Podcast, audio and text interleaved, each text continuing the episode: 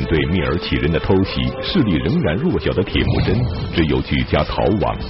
然而，这次不期而至的打击，却令铁木真认识到，一味逃避并不是长久之计，只有主动出击，才能求得生存。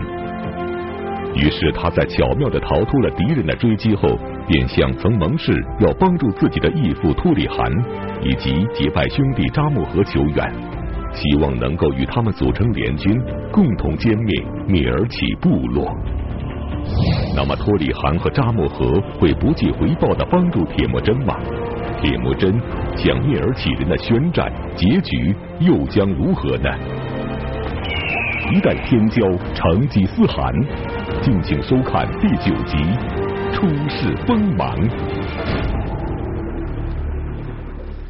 上一讲啊，咱们讲这个蔑尔启人偷袭铁木真的营地啊，铁木真他们一开始呢还以为是太尉赤乌人来袭，其实是蔑尔启人为了报当年野速该夺走科伦夫人之仇，所以呢来偷袭营地。铁木真他在弟弟和伴当的掩护下就逃进了深山当中，把博尔帖夫人呢就扔在了当地。博尔帖夫人就只有靠老仆人华黑臣套了一辆牛车逃走，啊，马车都跑不过马嘛，何况这个牛车呢？所以这个呃，很快这个聂尔启人就撵上来了。聂尔启人撵上来之后，就看到这个老妇人驾着这么一辆牛车在这缓慢的爬行。聂尔启人就问这个华黑臣啊，说车里是什么东西啊？你们干什么去？这个华黑臣当时很沉沉着，很冷静，就跟这个米尔启人讲啊，说我是铁木真他们家的佣人啊，这是刚剪完羊毛啊，从他们家劳动完了，我这出来啊，我也不知道这营地里发生什么事儿，这么乱呢，反正我就赶上这个牛车就出来了。明儿启人将信将疑啊，骑着马转了一圈啊，因为他也没逮着这个铁木真。也没逮着博尔帖夫人，所以他们还有大事要做。这些人赶紧打马，就奔铁木真的帐幕就冲过去了，准备把这个铁木真和这个博尔帖夫人，甭管谁吧，抓一个是一个。然后华黑臣就赶紧挥鞭赶这个牛车前进啊，反正就多走一步，就离这个生存的希望啊就近了一步，赶赶着他跑。这个屋漏偏逢连夜雨，啊，这福不双至，祸不单行。在这个牛车走了没多远。车轴断了，那咱甭说这牛慢不慢，车轴断了，得这车根本就拉不了了。这个时候，蔑尔启人就已经撵上来了。你蔑尔启人本来就对这个霍阿黑臣的话呀将信将疑，本来就怀疑他，是吧？到了铁木真家帐篷，掀开帘一看，啥没有啊？也也没有这个一个人都没有啊？那一定是这个刚才那个老妇人的话有假，所以很快就撵上来，啪。掀开车帘一看，如花似玉的博尔贴夫人坐在车中啊！这几个聂聂尔启人哈哈大笑，上去就把这博尔贴从车里抱出来了啊！说：“哎呦，真是一团好柔软的羊毛啊，是吧？既然这个逮不着铁木真，逮着他媳妇儿也算报了当年他这个他父亲抢我们聂尔启媳妇的仇了，抱走了啊！然后把这个花黑臣就也给抓走了，等于这个。”博尔帖夫人啊，到底是没有逃脱聂尔启人的毒手，那这个就被抓走了。在交集博尔帖被抓的同时，铁木真保护着母亲以及弟弟妹妹们，正逃往布尔罕山。据说当时的布尔罕山树林茂密，沼泽遍地，正是藏身避难的好地方。那么这次他能帮助铁木真一家躲过追击吗？铁木真又将怎样面对博尔铁被抢的事实呢？这个时候，铁木真他们已经跑到山上去了啊，跑到这个密林里去，可能还是不知道是什么人来这个袭击，但是就听见这外边的人那个嚷嚷，那就是这个呃人喊马嘶的声音，说这个呃行了，那这次虽然没有逮到铁木真，但是呢抢抢到他的夫人，也是报了当年的一箭之仇。然后说：“咱们散去吧。”哗，这个聂尔启人就散去了。铁木真他们在这个树林里听得真真的，才知道原来这次来的不是太尉赤乌人，而是聂尔启人，是另一波仇家。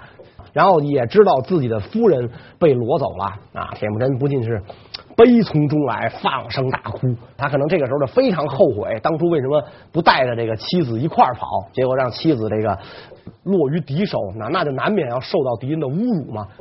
所以这个铁木真他们在。在这个树林里躲了一段时间之后，他就让自己的这个弟弟和伴当啊，这个就折了灭啊、博尔术啊、那别了古台啊、何萨尔啊这些人说：“你们出去看一看，这个聂儿起人是不是真走了？你们至少要在外边待三天。呃，如果三天之内聂儿起人没有回来，不是说他他他假装走啊，然后咱们一出去啊，然后人家引诱兵之计，咱一出去，人就又给咱打一埋伏。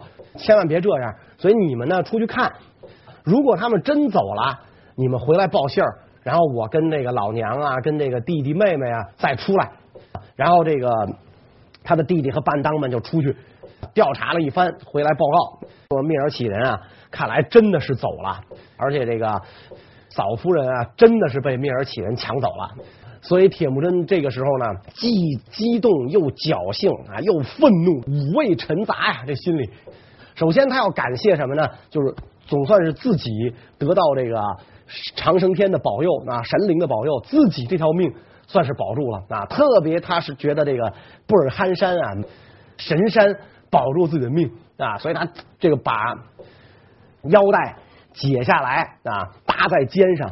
把帽子摘下来，提在手里啊，提在手里，然后就是对着这个布尔罕山行了九跪之礼，用马奶酒来祭奠布尔罕山。他跟这个布尔罕山讲啊，跟这座神山讲，幸亏有像鼬鼠一样灵敏的霍阿黑神老人，像狐狸一样聪明的霍阿黑神老人，他最早报警嘛，预警，所以我们呢才得以逃脱，我们才能来到这个布尔罕山上。这山上的林木又是如此的茂密，能够给我们提供隐身之地。山上呢又能给我们提供食物和饮水，所以我一家呢才得以幸免。所以以后这个蒙古的帝王祭奠这个布尔罕山，这是一项非常特殊的这个礼仪，就差不多相当于中原帝王祭奠泰山。这种的感觉，所以这个布尔罕山等于是救了这个铁木真一命嘛。铁木真隆重的祭奠了这个山，然后从山上下来，收集星散的部众，把被砍倒帐幕重新支起来啊，炸了重新竖好。这个时候就要考虑怎么找聂儿乞人复仇了。谁能够帮我把我心爱的妻子从这个聂儿乞人手里夺回来呢？大概只有他的义父托里汗啊，因为当初这个托里汗不是答应了吗？我有难就可以去找他嘛。于是呢，这个铁木真就说我要去找这个托里汗这个求援。那么他既然要去找托里汗，就得有有人跟着他去啊。他还是他的那两个弟弟和萨尔和这个别勒古台与他同去啊，去求见托里汗。铁木真的义父托里汗是草原六雄之一赫烈部的首领。作为对铁木真赠送黑貂皮袄的回报，托里汗成为了铁木真的保护人，并已经帮助他重新聚拢了不少部众。然而，这次如果托里汗愿意帮助铁木真，那就势必要与势力同样强大的聂儿起部落联盟为敌，两虎相争，必有一伤。托里汗会甘愿冒险而帮助铁木真吗？铁木真那个见到托里汗之后，就说了自己的遭遇，说自己的不幸，所以我希望这个父汗您能够出兵帮助我呢，把这打败聂儿乞人，把我心爱的妻子，也就是您的儿媳妇儿，给这个夺回来。托里汗一听这个，一听这话，马上表态，没问题。你给我这个黑貂皮袄，而且这黑貂皮袄本身这是人博尔贴娘家陪送的嘛，你把它给我了。当初我答应过你，黑貂皮袄的报答就是你离你而去的人，我帮你召集回来；你星散的部众，我帮你聚拢回来。所以我言出法随啊，我说到的一定会做到，这个你放心，没有问题。我们一定帮你夺回。博尔贴夫人，消灭万恶的聂尔乞人，我肯定能够做到。为什么托里在这个时候如此大义凛然？拍板没问题，我帮着你啊！要说铁木真这个时候又变成了一文不名的一个穷小子了，托里汗为什么愿意帮他？那么除了我们前面讲过的一个原因，那因为他们是已经形成一种庄重的契约关系。这个铁木真是托里汗的附庸，你帮助他，等于也给自己多了一道屏障。除了这个原因之外啊，托里汗本人跟这个密尔乞人也有大仇。他在没有继承汗位的时候，这个曾经就他七岁的时候被蔑尔乞人掳走为奴，蔑尔乞人让他穿一个破羊皮袄，整天他就在草原上牧羊，吃不饱穿不暖。后来还是他的父亲，就是托里汗的父亲，这个打败蔑尔乞人，才把这个托里汗从蔑尔乞人手里救出来。托里汗也正好借着这个机会找蔑尔乞人报当年这一箭之仇。因此呢，托里罕说没问题，说我肯定能够帮你，但是呢，呃，咱们这次啊不动则已，既然要动，咱就给聂尔乞人一个毁灭性的打击，要不然的话，咱把博尔帖夺回来了，他元气未伤，等我们一撤军，没人帮你了，他卷土重来，你还得来我这儿求情，你这多没意思，所以咱就给聂尔乞人啊。给他一个永世难忘的教训，彻底把他灭了。彻底把他灭了的话，光靠我克烈部没有把握。如果仅仅靠我克烈部一部不行。哎，你年轻的时候不是结识了一位安达，叫扎木合吗？扎木合是草原上扎达兰部的领袖。扎达兰部啊，早在辽代就非常有名，是一个大部落。他跟这个铁木真，他们都是一个祖先，都是伯端察尔的后代。说你又跟这个扎木合结拜过安达，他现在在草原上也是一方人杰，麾下兵精粮足，人多势众。说你能不能呢，再去求见一下扎木合，咱们两家共同出兵。让扎木合出两万，我也出两万，再加上你的部众，这样的话，牛刀杀鸡，巨石击卵，一定把这个蔑尔乞人彻底消灭。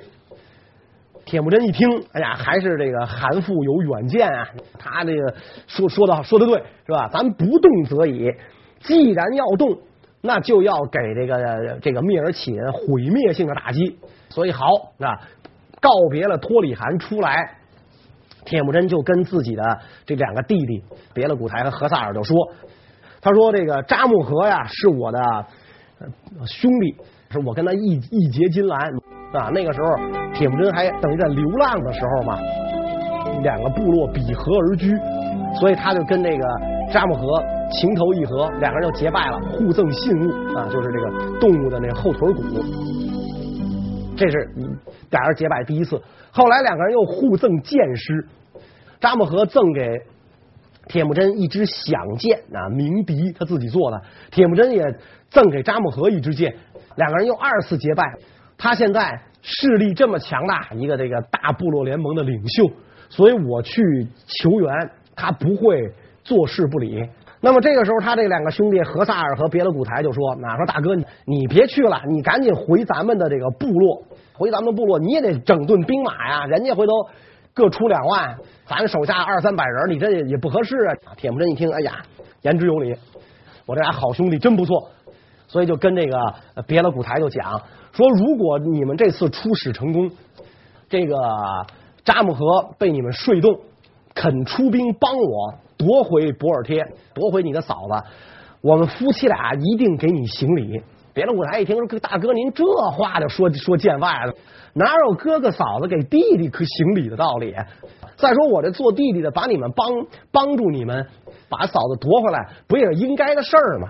这个咱们前几讲讲过，别勒古台还有一个兄弟别克帖尔，跟铁木真不是一个娘生的，小时候跟这个铁木真他们这哥几个还不和，铁木真他们哥几个还把这个。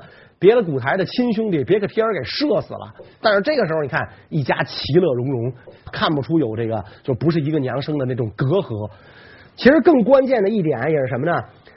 蔑尔乞人来袭的时候啊，不光是攞走了博尔贴，把别勒古台的娘也给抢走了，也就是野速该的这个呃侧夫人也给抢走了。所以铁木真是想把自个儿媳妇抢回来，别勒古台是想把自个儿的娘赶紧营救回来。双方都是这个呃亲人被这个聂尔乞人掳走，都是怀着这种深仇大恨，所以何萨尔和别勒古台就赶紧去见扎木合。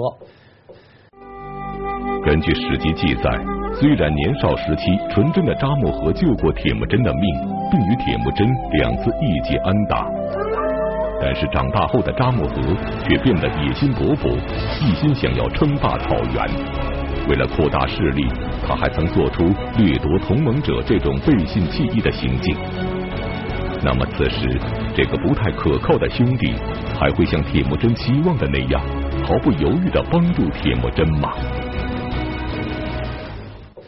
何萨尔和别勒古台到了扎木合的驻地之后啊，就把这前因后果跟这个扎木合说了一番，然后转达了铁木真的话。铁木真的话说：说这个密尔乞啊，三个部落来攻击我，所以这个密尔乞人啊，又称为三姓密尔乞啊，三个部落来攻击我，使我陷入到苦难当中。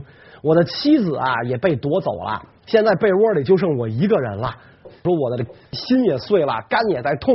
说作为安达，你能体谅我的仇恨吗？你能不能出兵帮我夺回我的妻子？扎木合跟密尔乞人也有仇。这个草原上当时六大部落彼此之间互相攻伐，你争我夺，你杀过我的人，我抢过你的东西，这种事儿都是难免的。所以各部落之间基本上都有仇。所以这个扎木合一听这话，马上就回答说没问题。转告你们的哥哥，我亲爱的铁木真安达，没有问题。我作为安达，我一定会帮助他。我的这个，我听到这个，我的安达遭到了这个不幸啊，我也非常心痛。他被子里只剩一个人了，这我太心痛了。我们要把他们杀光啊，把聂尔乞人一扫一扫而光，抢夺他们的妻女。掠走他们的财物，然后把他们的牲畜通通抢走，把这个民族彻底消灭。回去告诉这个铁木真安达，这忙我帮定了，我也出两万人，没有问题。而且这个扎木合在这个时候呢，他就等于以这个联军统帅自居了，说这个我出兵两万，这个让托里汗出兵两万，然后你们再带上自家的这个人马，三路合兵。咱们到博托罕博沃尔止草原会合。铁木真因为势力弱小，他依附于托里汗，所以他必须要跟这个托里汗的部队会合之后一起出发。等大军到达博托罕博沃尔止草原的时候啊，发现扎木合已经到了三天了。扎木合看到托里汗和这个铁木真率师前来，扎木合非常不高兴啊！为什么呢？你们迟到了。扎木合冷着脸就跟这个托里汗那些人讲，说咱们蒙古人既然约会就不能迟到，就是刮风也不能失约，就是下雨也不能误期。结果你们迟到了三天，这太不像话了。托里汗一听这个，赶紧赔笑脸啊，说对对对，我们迟到是是是不对。那因为托里汗他的这个部队出发的时候呢，他这个部落大呀，分散的广啊，所以他调兵可能比较费劲，又要等铁木真，铁木真跟他会合一块儿去。说是是是，那说这个我们说的这个，就我们这么做错了。从这儿啊，就也能看出来什么呢？扎木合虽然年幼。他的这个势力啊，还是非常非常强大的，俨然就是三部联军之首！你像托里汗那么强大的这个势力，都得对扎木合言听计从，所以排兵布阵打仗就都得听这个扎木合的。扎木合呢，就把这个铁木真和托里汗还有手下这些将领聚集在一起，跟他们就说说这个聂尔乞人呐，一共分成三部。分居在三个地方，抢博尔贴夫人的那一部是最主要的。抢走博尔贴夫人的那一部的首领呢，叫托黑托阿。我听说他抢走了这个博尔贴夫人之后，把这个博尔贴给了自个儿的弟弟赤勒格尔做夫人啊。铁木真一听这话，眼圈都红了，这眼泪吧嗒吧嗒的往下掉啊。还有一个部落的首领呢，叫达伊尔乌孙，他是跟着混的，跟着混的。还有一个部落呢出兵了，但是这个部落首领何阿台并没有跟随，所以冤有头债有主，擒贼先擒王。咱们三路大军拧成一股绳，直捣托黑托阿的老营，把托黑托阿消灭，然后呢，这个救出博尔爹夫人，以以保万全之策。那俩人啊，咱就先先放一马。铁木真一听，当下就表示赞同，并且呢，跟自己的这个富汗啊，这个托里，还有这个安达扎木合就表示，我愿意打先锋。实际上他是想赶紧把自己媳妇救出来，然后大军趁夜就出发，准备偷袭托黑托阿的营地。扎木合善于用兵，又有着丰富的作战经验。所以这次针对聂尔乞人制定的趁夜偷袭主要目标的计划，得到了托里汗和铁木真的一致认同。而这三部联盟又都同仇敌忾，人数上也占了绝对优势，似乎能够取得完胜。但是凡事有利就有弊，这次三部联军真的能够抓到托黑托阿，从而彻底消灭米尔乞人吗？大军一出发，这几万人在草原上行动，不可能做到保密工作滴水不漏。俗语说得好啊，兵到一万无边无沿，兵到十万彻地连天。这一次，克烈部出兵两万，扎达兰部出兵两万，铁木真的部落呢，史籍没有记载出了多少。就最起码这两部联军就将近四万人了，那真是旌旗蔽日，刀枪耀眼。蒙古草原上啊，从来没经历过这么大阵仗，那小动物都是惊慌的，到处乱窜，以为大规模围猎自己末日到了，到到处乱窜瞎跑，所以就被这个捕雕和捞鱼的人呐就看到了，人家这个灭灭尔起部落里边啊捞鱼捕雕的人就看到了，这些人看到了之后。就赶紧去报给了托黑托阿，说说不得了了，这个大军奔我们的这个营地来了，好几万人，数都数不清，遮云蔽日。托黑托阿一听这个，一咕噜就爬起来了，然后带上几个这个心腹，家也不要了，老婆孩子什么全扔下了，翻身上马就去找聂尔乞的另一个首领大伊尔乌孙，两个人逃走，三部联军呢。非常顺利，就打进了这个托黑托阿的营地啊，在这个营地里边呢，就翻了个底儿朝天啊，基本上凡是抵抗的男子全部被杀死，妇女儿童一一概被掠为奴隶。那么，铁木真要找自个儿的媳妇儿，别了古台要找自个儿的老娘啊，因为他的老娘年老色衰了，所以这个。托黑托阿就把他给了一一个贫苦的牧民，所以这个别了古台呢，就挨个帐篷找自个儿的娘。哎，他还真找着了。但是呢，当这个别了古台一掀门帘从前门进来的时候，他老娘就从后门出去了。那俩人没见着。他老娘说呀，早有贵人呐给我儿子看过相，说我的儿子有帝王之相啊。后来这个铁木真。统一蒙古高原，铁木真做了大汗之后，那别的古台那就是王爷嘛，那亲王嘛。所以说，说我的这个儿子有帝王之相，但是呢，我现在被这个蔑尔乞人掳走，在这儿呢，被判被迫失身从贼，所以我不能给我儿子丢这人，我就让我的儿子当我死了就完了，别给我儿子留下一个不好的印象，所以我没脸见我儿子，因此他就跑了。别的古台等于没找着自个儿的娘啊，因为他娘在躲他，你当然就找不着了。所以他这个没有找着，没有找着之后，这别的古台就特别特别的气愤啊，特别特别气愤。他一个人就射死了三百多聂尔乞人的俘虏，甭管是这个青壮年还是老弱妇孺，别的古台拉开弓放箭，箭一个射一个，一边这个射一边高声大喊：“还我母亲！还我母亲！”据说自此蒙古史籍中就再也没有关于别勒古台母亲的记载了，而别勒古台也因此杀人如麻，变得残酷起来。但他仍然是个勇武过人的将才，更至此追随铁木真，是成吉思汗成就霸业的得力助手。